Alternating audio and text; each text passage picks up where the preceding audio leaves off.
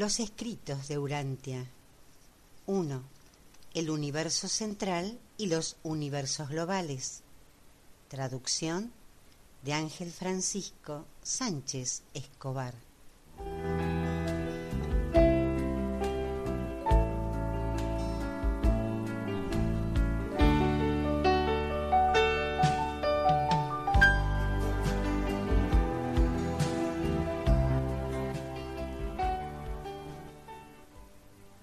El escrito 3, los atributos de Dios, están separados en cuatro partes.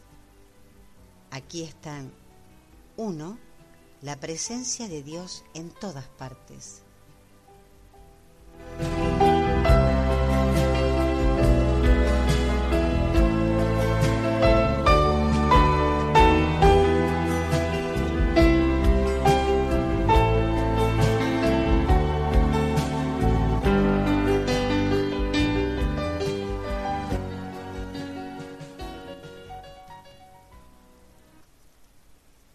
Escrito 3.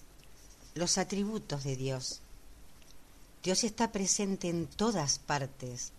El Padre Universal gobierna el círculo de la eternidad, pero en los universos locales lo hace a través de las personas de sus hijos creadores del paraíso. También da vida por medio de estos. Dios nos ha dado la vida eterna y esta vida está en sus hijos. Estos hijos creadores de Dios son la expresión personal de Él mismo en los sectores del tiempo y para los hijos de los planetas giratorios de los universos en evolución del espacio. Los hijos de Dios, poseedores de un elevado ser personal, son claramente apreciables por los órdenes más modestos de inteligencias creadas, compensando así la invisibilidad del Padre, que es infinito y por tanto menos perceptible.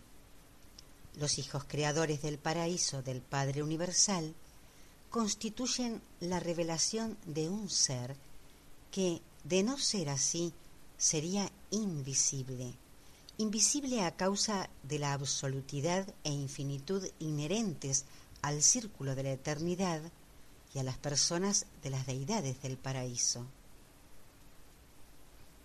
La facultad de crear no es precisamente un atributo de Dios, constituye más bien el conjunto de su naturaleza actuante, y esta capacidad universal creadora se manifiesta eternamente a medida que se condiciona y se regula mediante los atributos coordinados de la realidad divina e infinita de la primera fuente y centro.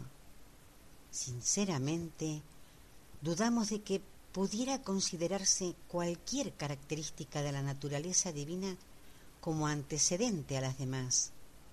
No obstante, si este fuera el caso, entonces la naturaleza creadora de la deidad tendría precedencia sobre cualquier otra naturaleza, actividad y atributo y la facultad creadora de la deidad tiene su culminación en la verdad universal de la paternidad de Dios.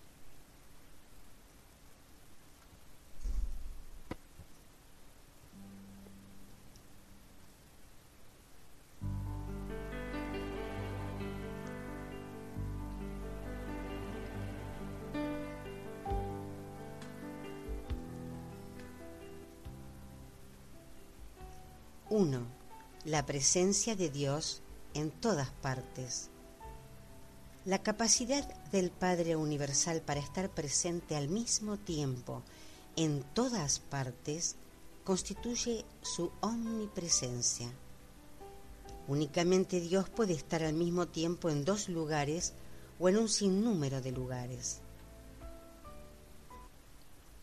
Dios está presente de forma simultánea arriba en el cielo y abajo en la tierra, como exclamó el salmista, ¿a dónde me iré de tu espíritu? ¿O a dónde huiré de tu presencia? Yo soy Dios de cerca y también desde muy lejos, dice el Señor. ¿no lleno yo el cielo y la tierra? El Padre Universal en todo momento está presente en todas las partes y en todos los corazones de su extensa creación. Él es la plenitud de aquel que todo lo llena en todo y que hace todas las cosas en todo. Y además, de tal manera es el concepto de su ser personal que los cielos, el universo, y los cielos de los cielos, el universo de los universos, no lo pueden contener. Es cierto de forma literal que Dios lo es todo y se encuentra en todo, pero ni siquiera esto constituye el todo de Dios. Solamente en la infinitud se puede finalmente revelar el infinito. Nunca puede comprenderse del todo la causa por medio del análisis de los efectos. El Dios vivo es, de manera inconmensurable, más grandioso que la suma total de la creación surgida como resultado de los actos creativos de su voluntad libre e incoercible. Dios se revela en todo el cosmos, pero el cosmos nunca podrá contener ni englobar enteramente la infinitud de Dios. La presencia del Padre ronda sin cesar el universo matriz. De un extremo de los cielos es su salida y su curso hasta el término de ellos, y nada hay que se esconda de su luz. La criatura no solo existe en Dios, sino que Dios vive también en la criatura. Conocemos que permanecemos en Él porque Él vive en nosotros. Él nos ha dado su espíritu. Este don del Padre del Paraíso es el compañero inseparable del hombre. Es el Dios siempre presente que todo lo impregna. Está oculto el espíritu del Padre Perpetuo en la mente de todos los hijos mortales. El hombre va en búsqueda de un amigo, aunque ese amigo, ese mismo amigo, vive en su propio corazón. No está lejano el verdadero Dios, forma parte de nosotros. Su espíritu nos habla desde nuestro interior. El Padre vive en el Hijo, siempre está Dios con nosotros. Él es el espíritu que nos guía al destino eterno. Se ha dicho con verdad de la raza humana sois de Dios, porque aquel que permanece en el amor permanece en Dios y Dios en él. De hecho, en la maleficencia atormentáis al don de Dios que mora en vosotros, porque el modelador del pensamiento ha de sufrir las consecuencias de los pensamientos errados junto con la mente humana, su lugar de confinamiento.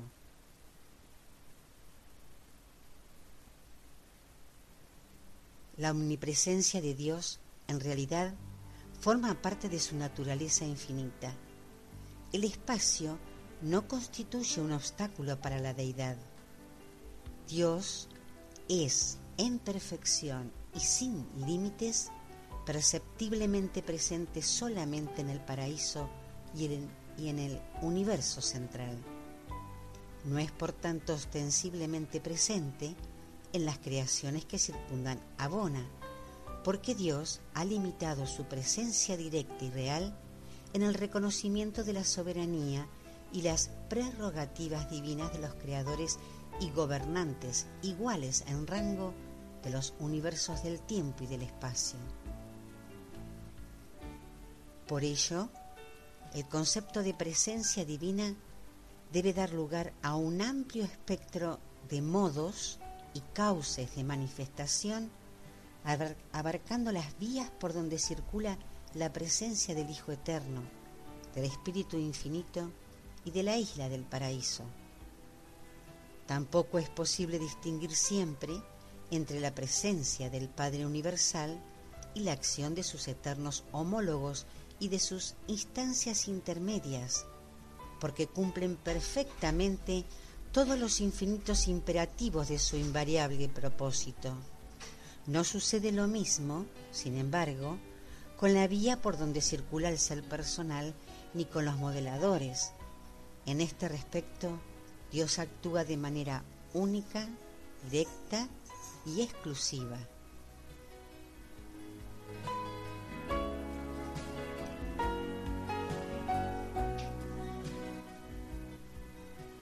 El rector universal, presente de manera potencial en las vías de la isla del paraíso por donde circula la gravedad, está en todas las partes del universo en todo momento y con la misma intensidad según la masa en respuesta a la exigencia física de esta presencia y debido a la propia naturaleza de toda la creación que hace que todas las cosas se adhieran a Él y consistan en Él. Asimismo, la primera fuente y centro está presente de forma potencial en el absoluto indeterminado, el depositario de los universos increados del futuro eterno. Dios, por tanto, se difunde de forma potencial por los universos físicos del pasado, del presente y del futuro. Él constituye el fundamento primordial de la cohesión de la llamada creación material. Este potencial no espiritual de la deidad se actualiza por doquier, por doquier en el nivel de las existencias físicas mediante la inexplicable intrusión en el marco de acción del universo de algunas de sus exclusivas instancias intermedias. La presencia de la mente de Dios se correlaciona con la mente absoluta del actor conjunto, el espíritu infinito, pero en las creaciones finitas se le percibe mejor en la siempre presente acción de la mente cósmica de los espíritus mayores del paraíso. Así como la primera fuente y centro está de forma potencial presente en las vías del actor conjunto por donde circula la mente, también lo está en las tensiones del absoluto universal. Pero la mente del género humano constituye la dádiva de las hijas del actor conjunto, las benefactoras divinas de los universos en evolución. El espíritu del Padre Universal, presente en todas partes, obra en coordinación con la presencia del Espíritu Universal del Hijo Eterno y con el potencial divino y perpetuo del absoluto deificado. Pero ni la actividad espiritual del Hijo Eterno y de sus, hijos del paraíso, ni las dádivas de mente que el Espíritu Infinito otorga, parecen excluir la acción directa de los modeladores del pensamiento, de esas fracciones de Dios que moran en el corazón de los hijos de la creación. Con respecto a la presencia de Dios en un planeta, en un sistema, en una constelación o en un universo, el grado de dicha presencia en cualquier elemento creado se mide por el grado de la presencia evolutiva del Ser Supremo. Este grado está determinado por el reconocimiento colectivo de Dios y la lealtad hacia Él de parte de la extensa organización del universo, incluyendo a los sistemas y planetas mismos. Por tanto, es a veces con la esperanza de preservar y salvaguardar estas fases de la preciosa presencia de Dios que cuando algunos planetas e incluso algunos sistemas se han sumido en profundas tinieblas espirituales, han sido puestos, en cierto modo, en cuarentena o se les ha privado parcialmente de comunicación con segmentos mayores de la creación. Y todo esto, como se aplica en Urantia, es una forma espiritual de defensa de la mayoría de los mundos para evitar en lo posible sufrir las consecuencias del aislamiento por la enajenación de una minoría obstinada, perversa y rebelde.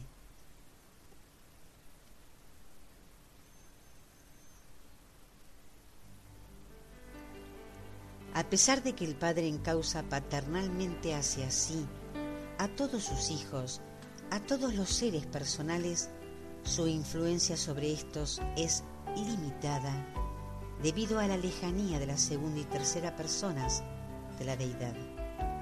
Esta influencia aumenta, no obstante, a medida que alcanzan su destino y se acercan a dichos niveles. El hecho de la presencia de Dios en las mentes de las criaturas está determinado por la morada o no en estas de una fracción del Padre, como son los mentores misteriosos. Pero su presencia efectiva está determinada por el grado de colaboración que las mentes, su lugar de morada, otorguen a estos modeladores. La presencia fluctuante del Padre no se debe a que Dios sea variable. El Padre no se recluye porque se le, se le haya menospreciado. No se distancia su afecto en razón de la maleficencia de sus criaturas. Más bien, como ha dotado a sus hijos de la capacidad de elección en lo que responde, perdón, en lo que respecta a él mismo, son sus hijos los que, en el ejercicio de dicha capacidad, determinan directamente el grado y los límites de la influencia divina del Padre en sus propios corazones y en sus almas. El Padre se nos ha dado gratuitamente sin límites y sin mostrar favoritismo. Él no hace distinción de personas, de planetas, de sistemas ni de universos. En los sectores del tiempo solo confiere honor diferenciado a los seres personales del paraíso del Dios séptuplo, a los creadores de igual rango de los universos finitos.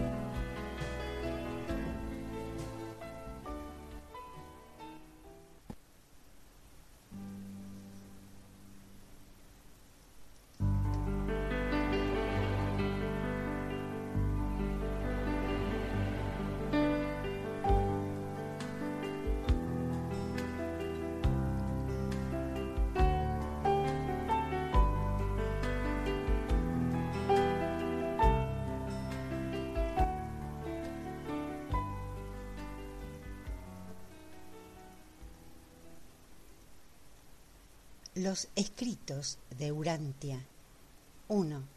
El universo central y los universos globales. Traducción de Ángel Francisco Sánchez Escobar.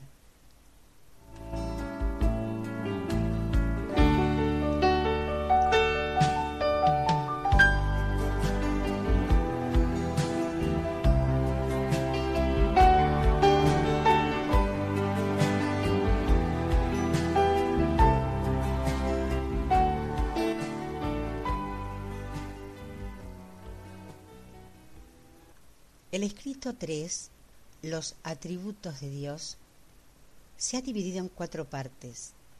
Aquí están grabadas. 2. El poder infinito de Dios.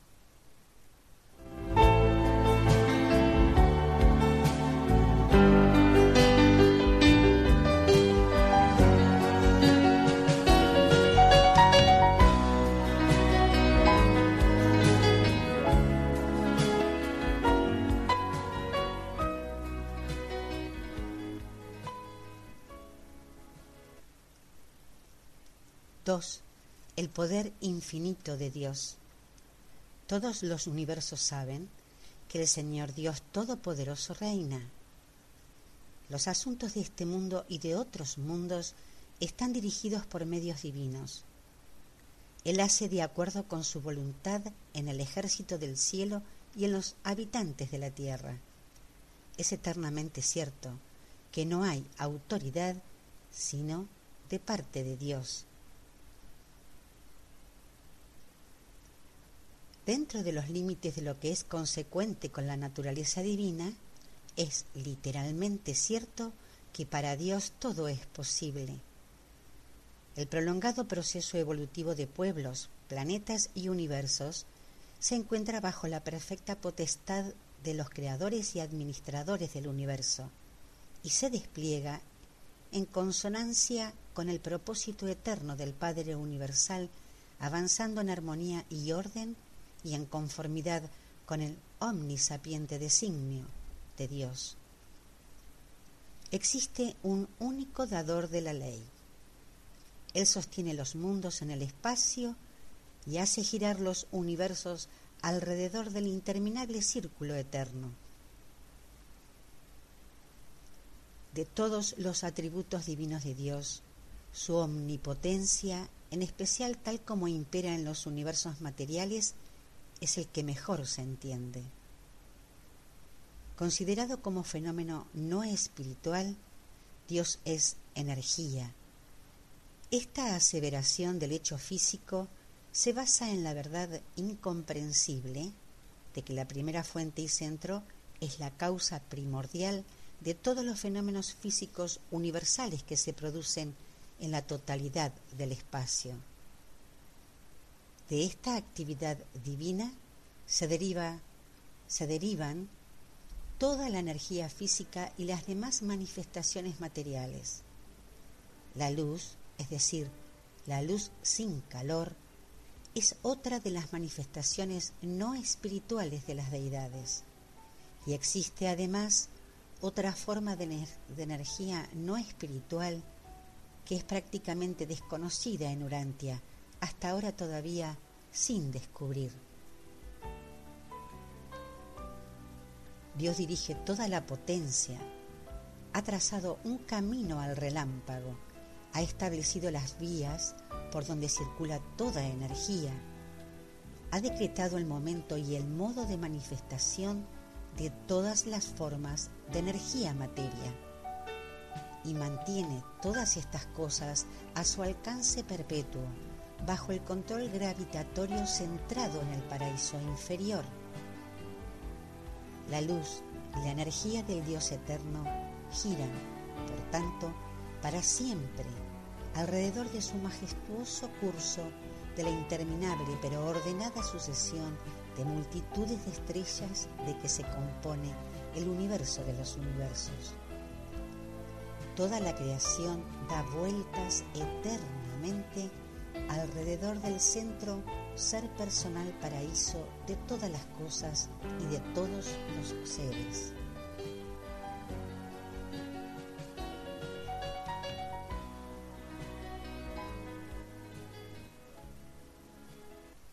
La omnipotencia del Padre tiene que ver con el predominio en todo lugar del nivel absoluto, donde las tres energías, material, mental y espiritual, son indistinguibles en inmediata proximidad a Él, la fuente de todas las cosas.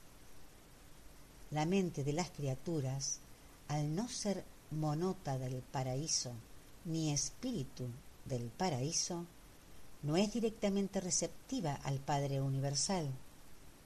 Dios se acomoda a la mente imperfecta de los mortales de Urantia mediante los modeladores del pensamiento. El Padre Universal no es una fuerza transitoria ni una potencia cambiante ni una energía fluctuante.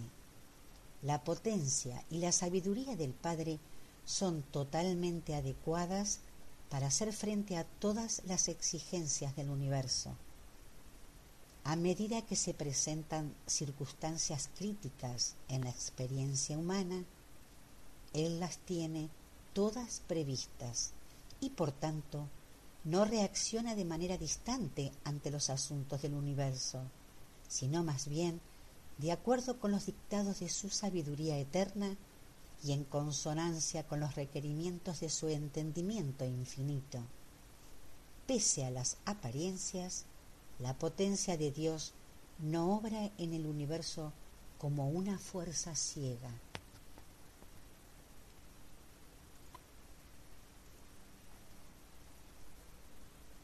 Se producen situaciones en las que parece que se han realizado decretos imprevistos, que se han suspendido leyes naturales, que se han admitido fallos de adaptación y que se ha hecho un esfuerzo para rectificar la situación. Pero estas no son las razones. Tales conceptos de Dios son productos del grado limitado de vuestro limitado criterio de la finitud de vuestra comprensión y del restringido alcance de vuestro análisis. Tal incomprensión de Dios se debe a vuestro profundo desconocimiento de la existencia de leyes superiores en el mundo, de la magnitud del carácter del Padre, de la infinitud de sus atributos y del hecho de su libre voluntad.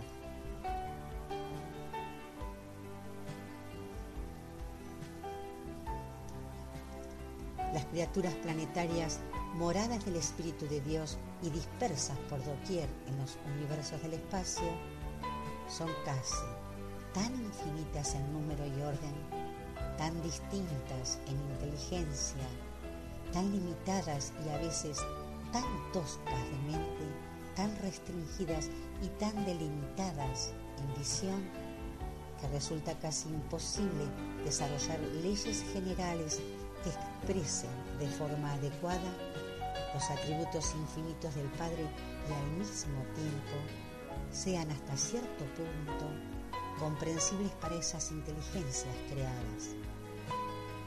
De esta manera, para vosotros como criaturas, muchos de los actos del Todopoderoso Creador parecen arbitrarios, distantes y no raras veces sin corazón y crueles. Pero de nuevo os aseguro que esto no es verdad. Las acciones de Dios tienen un propósito, son inteligentes, sabias, benévolas y están eternamente atentas al mayor bien, no siempre de un solo ser, de una sola raza, de un solo planeta o incluso de un solo universo sino al bienestar y mayor bien de todo aquel a quien personalmente le afecte, desde el más modesto al más elevado. En las edades del tiempo, el bienestar de la parte parece a veces diferir del bienestar de la totalidad. En el círculo de la eternidad, estas aparentes diferencias no existen.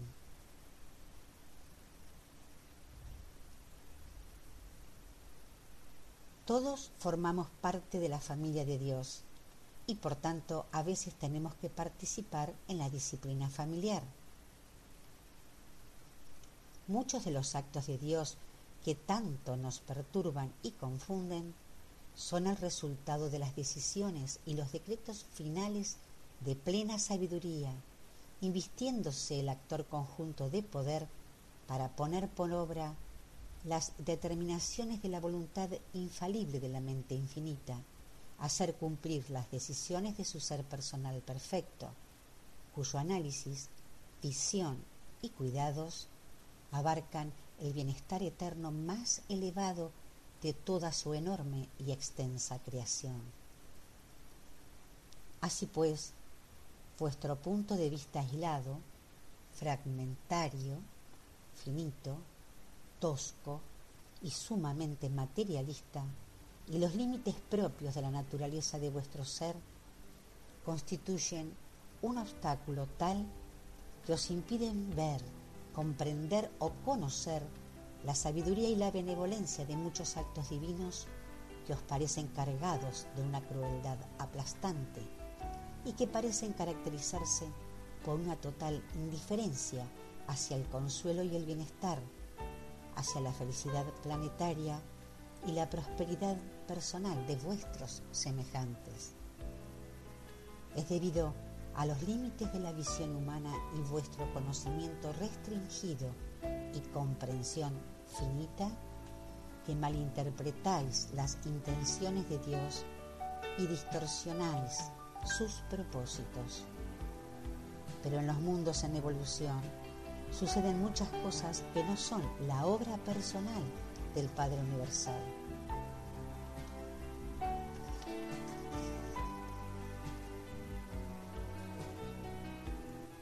La omnipotencia divina está perfectamente coordinada con los demás atributos del ser personal de Dios. El poder de Dios está generalmente solo limitado en su manifestación espiritual y universal por tres condiciones o situaciones. Uno, por la naturaleza de Dios, en particular por su amor infinito, por la verdad, la belleza y la bondad. Dos, por la voluntad de Dios, por su ministerio de misericordia y por su relación paternal con los seres personales del universo. 3. Por la ley de Dios, por la rectitud y la justicia de la Trinidad eterna del paraíso.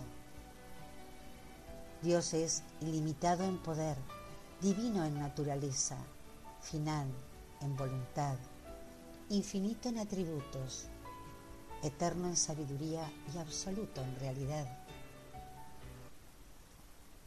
Todas estas características del Padre Universal se unifican en la deidad y se expresan universalmente en la Trinidad del Paraíso y en los hijos divinos de esta Trinidad. Aparte de eso, fuera del paraíso y del universo central de Abona, todo lo referente a Dios está limitado por la presencia evolutiva del Supremo, condicionado por la presencia que acontece del último y coordinado por los tres absolutos existenciales, el deificado, el universal y el indeterminado. Y la presencia de Dios está, por tanto, limitada porque tal es la voluntad de Dios.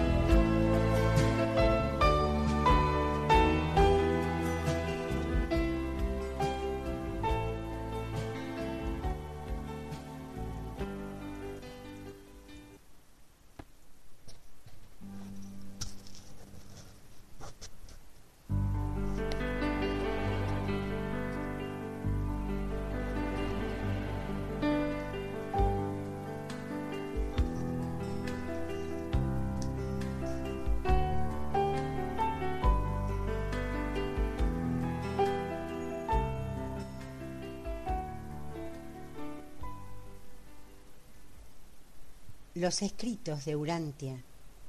1. El universo central y los universos globales. Traducción de Ángel Francisco Sánchez Escobar.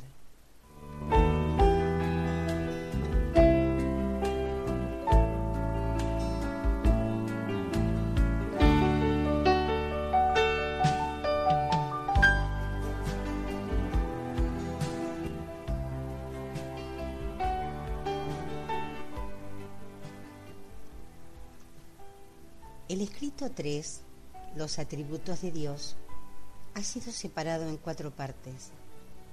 En este audio están grabadas 3. El conocimiento universal de Dios. 4. La facultad ilimitada de Dios.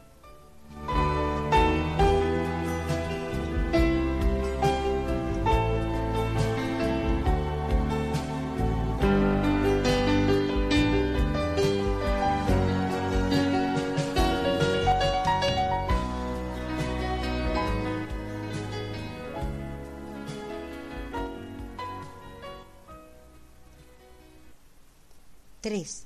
El conocimiento universal de Dios. Dios sabe todas las cosas. La mente divina es consciente y conocedora de los pensamientos de toda la creación. Su conocimiento de los acontecimientos es universal y perfecto. Las entidades divinas que de Él emanan forman parte de Él. Aquel que diferencia las nubes es también perfecto en sabiduría. Los ojos del Señor están en todo lugar. Dijo vuestro gran maestro acerca de los pequeños gorriones, ni uno de ellos cae a tierra sin el conocimiento de mi Padre. Y también, los cabellos de vuestras cabezas están contados. Él cuenta el número de las estrellas, a todas llama por su nombre. El Padre Universal es el único ser personal de todo el universo que conoce en realidad el número de estrellas y planetas del espacio todos los mundos de todos los universos están constantemente en la conciencia de Dios. Él también nos dice, verdaderamente he visto la aflicción de mi pueblo, he oído su clamor y conozco sus angustias, porque desde los cielos mira el Señor, ve a todos los hijos de los hombres, desde el lugar de su morada, mira sobre todos los habitantes de la tierra. Todo hijo de criatura puede en verdad decir, Él conoce mi camino, me probará y saldré como oro. Dios ha escudriñado nuestro andar y nuestro descanso. Ha entendido desde lejos nuestros pensamientos y todos nuestros caminos le son conocidos. Todas las cosas están desnudas y abiertas a los ojos de aquel a quien tenemos que dar cuentas. Y debería realmente reconfortar a todo ser humano entender que Él conoce vuestra condición, se acuerda de que sois polvo.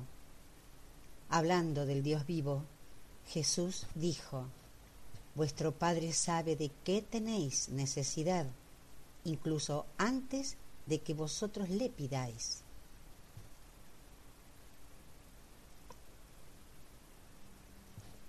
Dios posee un poder ilimitado para conocer todas las cosas. Su conciencia es universal. La vía propia por donde circula el ser personal abarca a todos los seres personales y su conocimiento incluso de las criaturas más modestas se complementa de forma indirecta mediante la serie descendentes de hijos divinos y de forma directa mediante los modeladores interiores del pensamiento. Además, el Espíritu Infinito está presente en todo momento, en todas partes. No estamos totalmente seguros de si Dios elige o no conocer de antemano las ocasiones de pecado. Pero aunque Dios conociera de antemano los actos de la libre voluntad de sus hijos, este conocimiento previo no anularía en absoluto la libertad de estos. Una cosa es segura, Dios nunca está sujeto a la sorpresa. La omnipotencia no significa tener poder para hacer lo imposible de hacer, el acto antidivino. Tampoco significa la omnisciencia tener conocimiento de lo incognoscible. Pero no es fácil hacer comprender estos enunciados a la mente finita. Las criaturas difícilmente pueden comprender el alcance y los límites de la voluntad del Creador.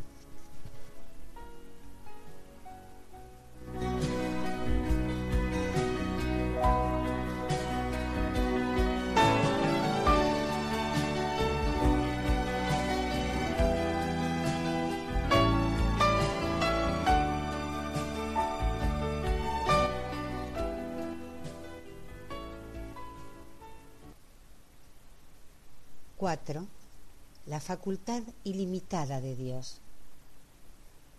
Que Dios se otorgue a sí mismo de forma sucesiva a los universos a medida que éstos tienen su ser, de ninguna manera disminuye el potencial de energía ni la reserva de sabiduría que continúan residiendo y reposando en el ser personal central de la deidad. El Padre nunca ha disminuido nada del potencial de fuerza, de sabiduría y de amor que posee, ni tampoco ha sido despojado de atributo alguno de su glorioso ser personal por haberse dado a sí mismo sin límite a los hijos del paraíso, a sus creaciones de menor rango y a las múltiples criaturas de éstas. La creación de cada nuevo universo requiere un nuevo ajuste de la gravedad, pero aunque la creación continuara indefinidamente, eternamente, incluso hasta la infinitud, de manera que al final la creación material existiera sin límites, aún así se comprobaría que el poder de control y de coordinación depositado en la isla del paraíso resultaría igual y adecuado para el dominio, control y coordinación de ese universo infinito. Y después de esta concesión ilimitada de fuerza y de potencia a un universo sin límites, el infinito todavía continuaría recargado con el mismo grado de fuerza y de energía. El absoluto indeterminado permanecería íntegro. Dios continuaría en posesión del mismo potencial infinito, como si su fuerza su energía y su potencia nunca hubieran surgido para dotar a universo tras universo.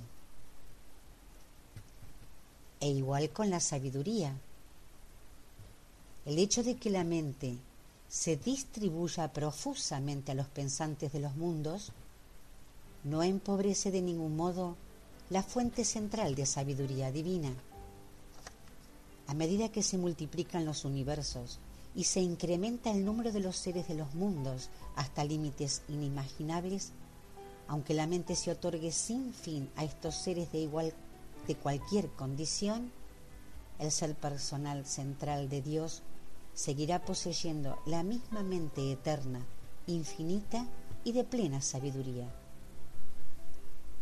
El hecho de que Él envíe mensajeros espirituales procedentes de sí mismo para morar en los hombres y mujeres de vuestro mundo y de otros mundos, de ninguna manera disminuye su capacidad para obrar como ser personal divino y espiritualmente todopoderoso.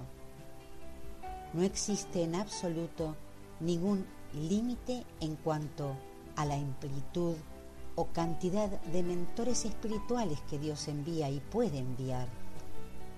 Este darse a sus criaturas genera para tales mortales dotados de forma divina unas posibilidades futuras sin límites y casi inconcebibles de existencias progresivas y consecutivas. Y esta pródiga distribución de sí mismo en forma de estas entidades espirituales en servicio no disminuye de ninguna manera la sabiduría y la perfección de la verdad y del conocimiento que reposan en la persona del Padre Omnipotente, omnisciente y de sabiduría plena.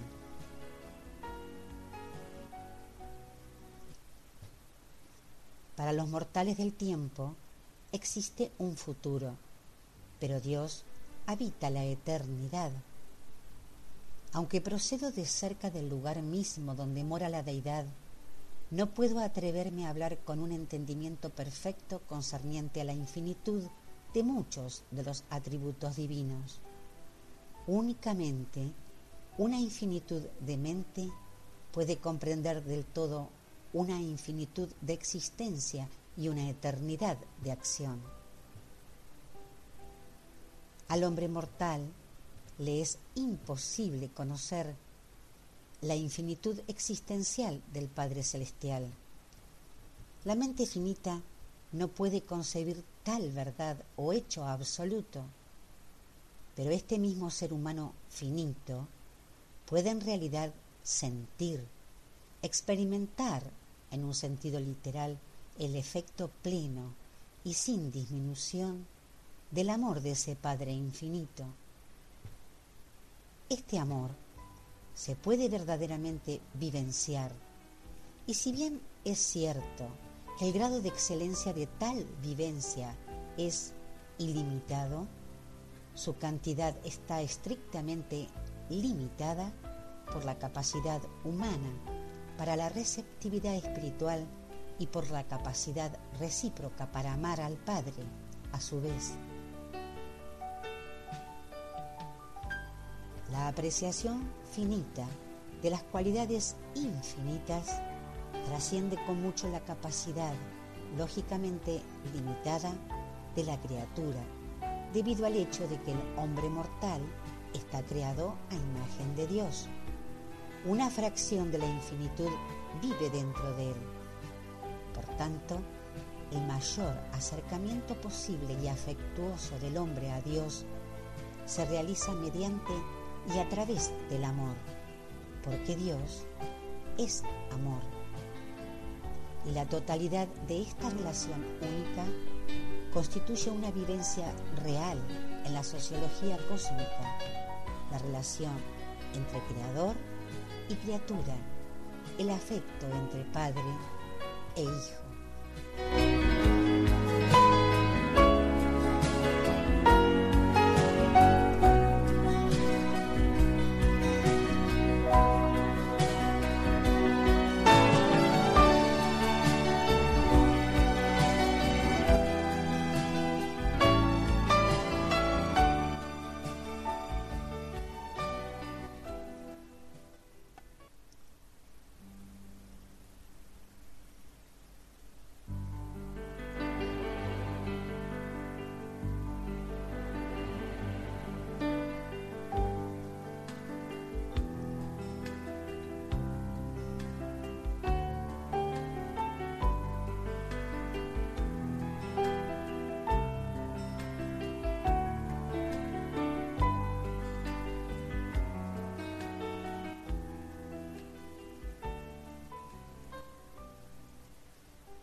Los escritos de Urantia. 1. El universo central y los universos globales. Traducción de Ángel Francisco Sánchez Escobar.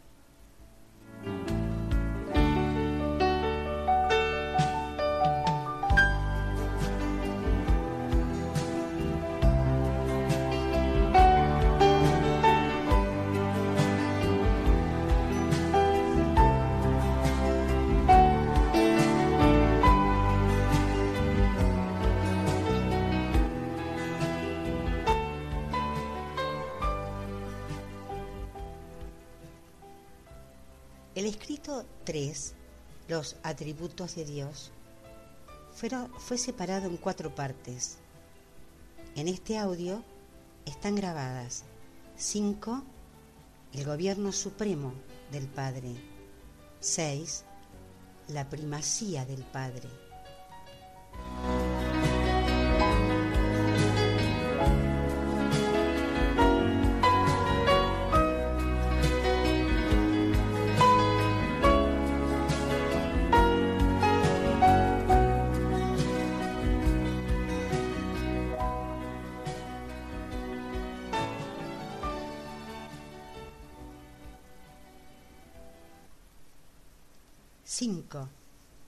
Gobierno supremo del Padre.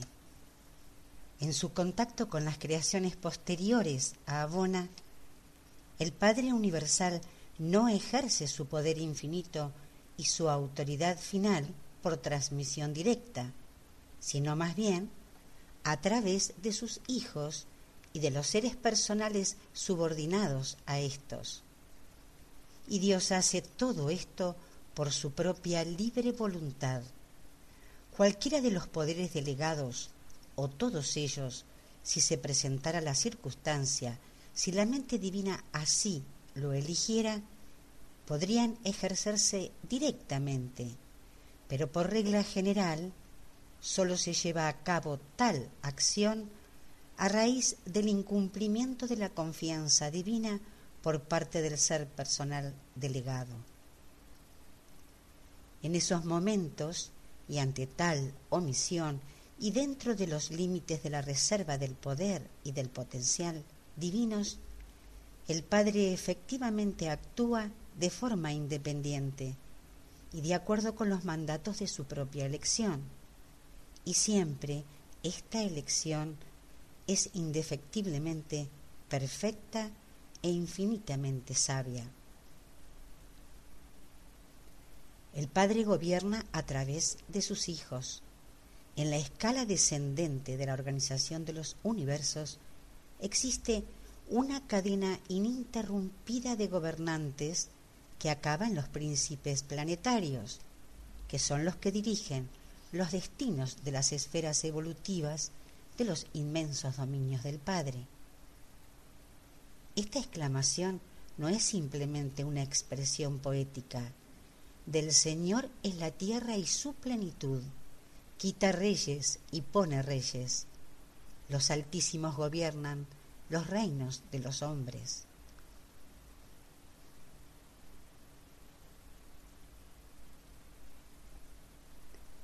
En el fuero interno de los humanos, quizás el Padre Universal no siempre lleve a cabo su intención, pero en la dirección y destino de un planeta, el plan divino prevalece. El propósito eterno de sabiduría y de amor triunfa. Jesús dijo, mi Padre que me las dio es mayor que todos y nadie las puede arrebatar de la mano de mi Padre. Cuando vislumbráis las múltiples obras de Dios y contempláis la asombrosa inmensidad de su casi ilimitada creación, quizás vuestro concepto de su primacía titubee, pero no deberíais dejar de aceptar a Dios como entronizado perpetua y firmemente en el centro paradisiaco de todas las cosas y como Padre benefactor de todos los seres inteligentes. No hay sino un Dios y Padre de todos, el cual es sobre todos y en todos. Y Él es antes de todas las cosas, y todas las cosas en Él subsisten.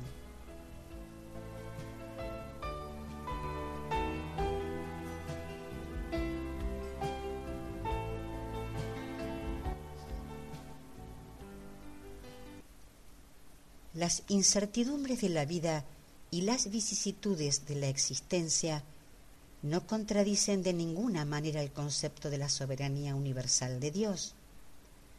La vida de cualquier criatura evolutiva está acuciada por ciertas inevitabilidades. Planteaos lo siguiente. 1. ¿Es el coraje la fuerza del carácter deseable?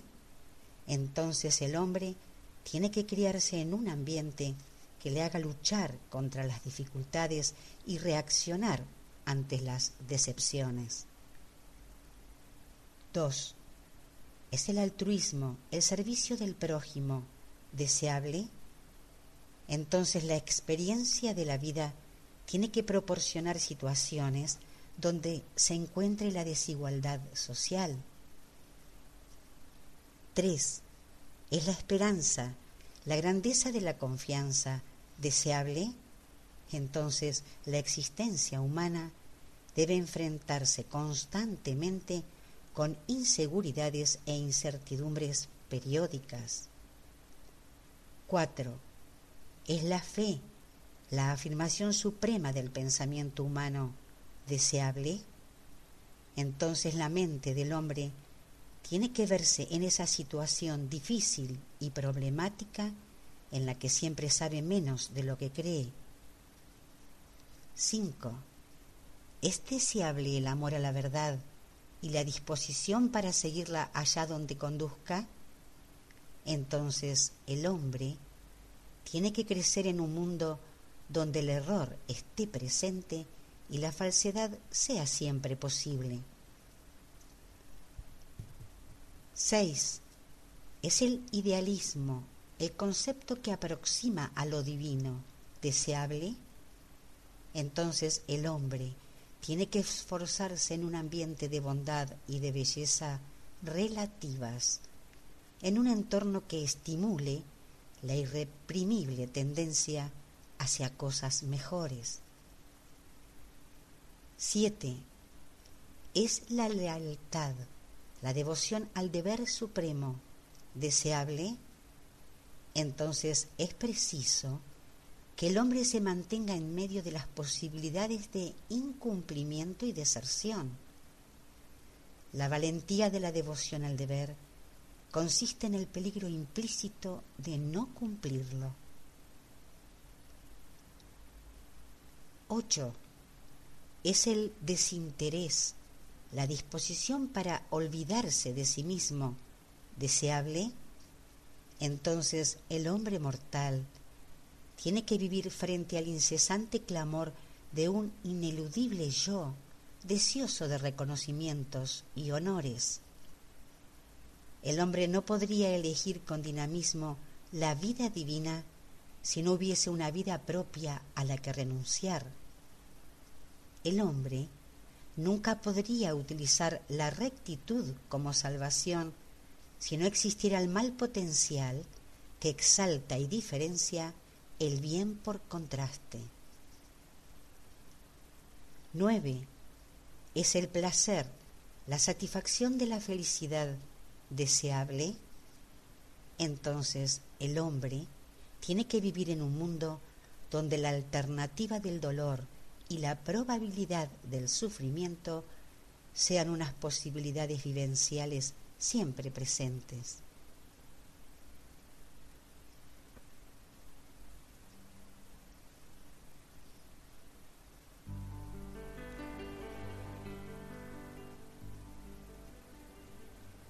En todo el universo se considera cada unidad como parte del todo. La supervivencia de la parte depende de su cooperación con el plan y el propósito del todo, del deseo incondicional y de la disposición perfecta para hacer la voluntad divina del Padre. Un mundo evolutivo sin error, sin la posibilidad del juicio insensato, sería sólo un mundo sin inteligencia libre. En el universo de Abona hay mil millones de mundos perfectos, con habitantes perfectos, pero es preciso que el hombre en evolución sea falible si ha de ser libre. No es posible que una inteligencia libre e inexperta sea en sus comienzos invariablemente sabia la posibilidad del juicio erróneo, el mal, solo se vuelve pecado cuando la voluntad humana refrenda de forma consciente y adopta a sabiendas un deliberado juicio inmoral.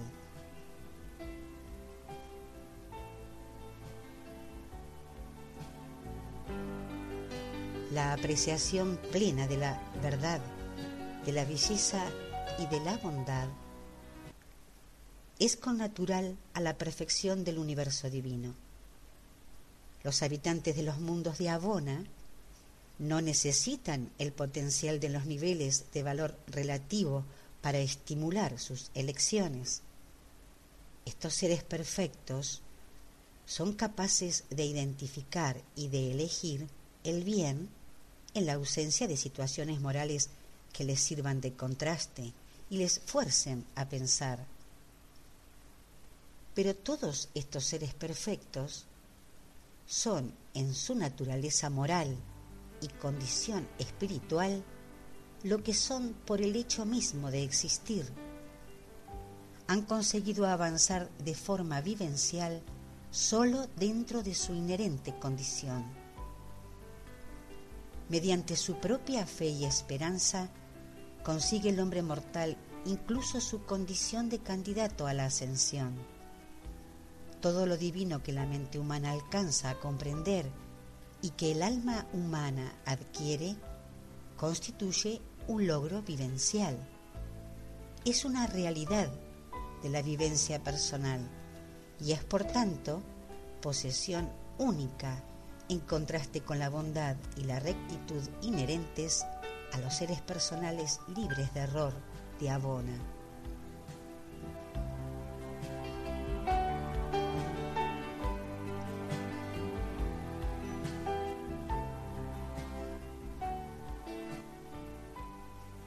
Las criaturas de Abona son valientes de forma natural, pero no son valerosas en el sentido humano. Son de forma innata amables y atentas, pero apenas son altruistas a la manera humana. Esperan un futuro placentero, pero no sienten la excelente esperanza de los confiados mortales que vienen de las imprevisibles esferas evolutivas tienen fe en la estabilidad del universo, pero son completamente ajenos a esa fe salvadora por la que el hombre mortal asciende desde su condición animal hasta los portales del paraíso. Aman la verdad, pero no saben nada de las cualidades salvadoras que tiene para el alma. Son idealistas, pero han nacido así ignoran totalmente el éxtasis de volverse así mediante el entusiasmo de la elección. Son leales, pero nunca han experimentado el estremecimiento de la emoción por la devoción inteligente e incondicional al deber frente a la tentación del incumplimiento son desinteresados, pero nunca han conseguido tal nivel vivencial mediante la magnífica conquista de un yo beligerante. Disfrutan del placer, pero no comprenden la dulzura del placentero escape de la posibilidad del dolor.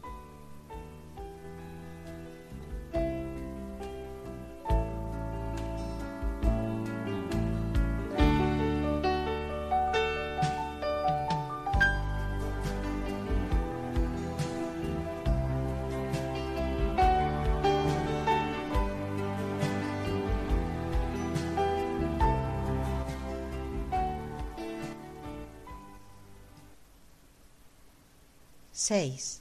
La primacía del Padre. Con desprendimiento divino, generosidad consumada, el Padre Universal cede autoridad y delega poder, pero permanece siendo primordial. Tiene su mano sobre la poderosa palanca de los acontecimientos de los reinos universales. Se ha reservado todas las decisiones finales y empuña de forma infalible el cetro todopoderoso con poder de veto de su propósito eterno, con autoridad indiscutible en pro del bienestar y el destino de la extensa, rotatoria y siempre circundante creación. La soberanía de Dios es ilimitada, es el hecho fundamental de toda la creación el universo no era inevitable. El universo no es un accidente ni existe por sí mismo. El universo es una labor de creación y por tanto está totalmente subordinado a la voluntad del Creador. La voluntad de Dios es verdad divina, amor vivo.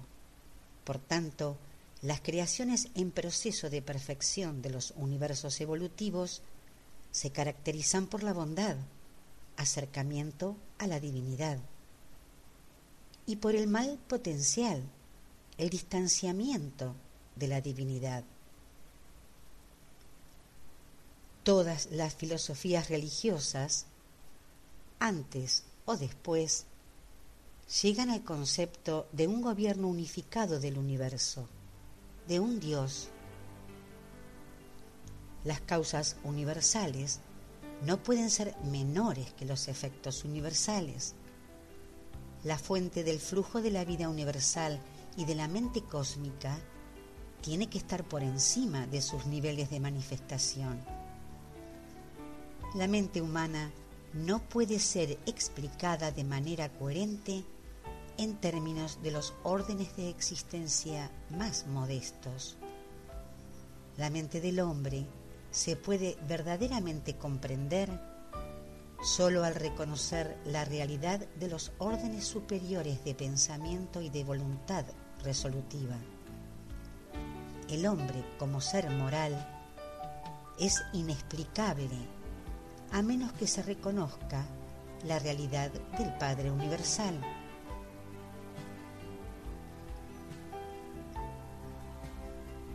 El filósofo mecanicista manifiesta su rechazo a la idea de una voluntad universal y soberana, la misma voluntad soberana cuya actividad en la elaboración de las leyes del universo tan profundamente reverencia.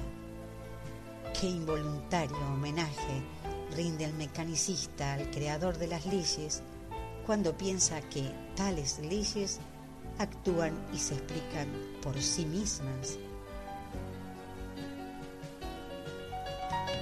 Es un gran error humanizar a Dios, excepto en el concepto de los modeladores del pensamiento interiores. Pero incluso eso no es tan irracional como mecanizar por completo la idea de la primera gran fuente y centro.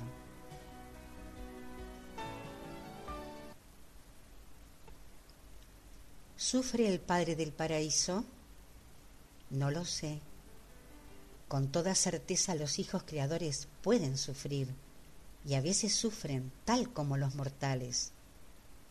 El Hijo Eterno y el Espíritu Infinito sufren en un sentido diferente Creo que el Padre Universal sufre, pero no puedo entender cómo. Quizás sea a través de la vía por donde circula el ser personal, o por medio de la individualidad de los modeladores del pensamiento y de las otras dádivas de su naturaleza eterna. Él ha dicho de las razas mortales, en toda angustia de vosotros yo soy angustiado no hay duda de que siente una compasión paternal. Quizás en verdad sufra, pero no comprendo la naturaleza de tal sufrimiento.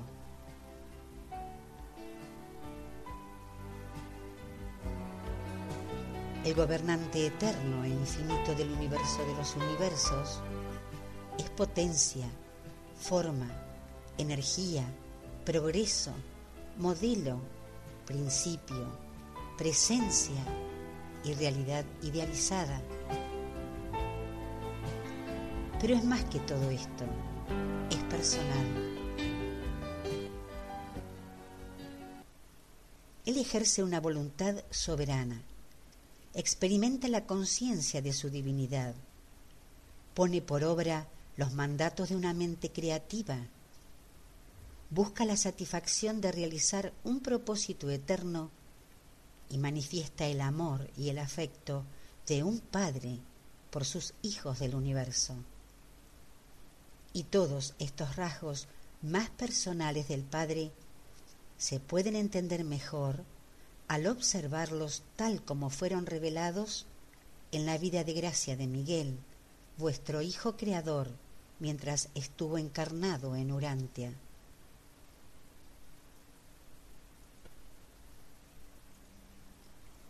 El Dios Padre ama a los hombres. El Dios Hijo sirve a los hombres. El Dios Espíritu estimula a los hijos del universo a la aventura siempre ascendente de encontrar al Dios Padre mediante los caminos ordenados por el Dios Hijo por medio del ministerio de la gracia del Dios Espíritu.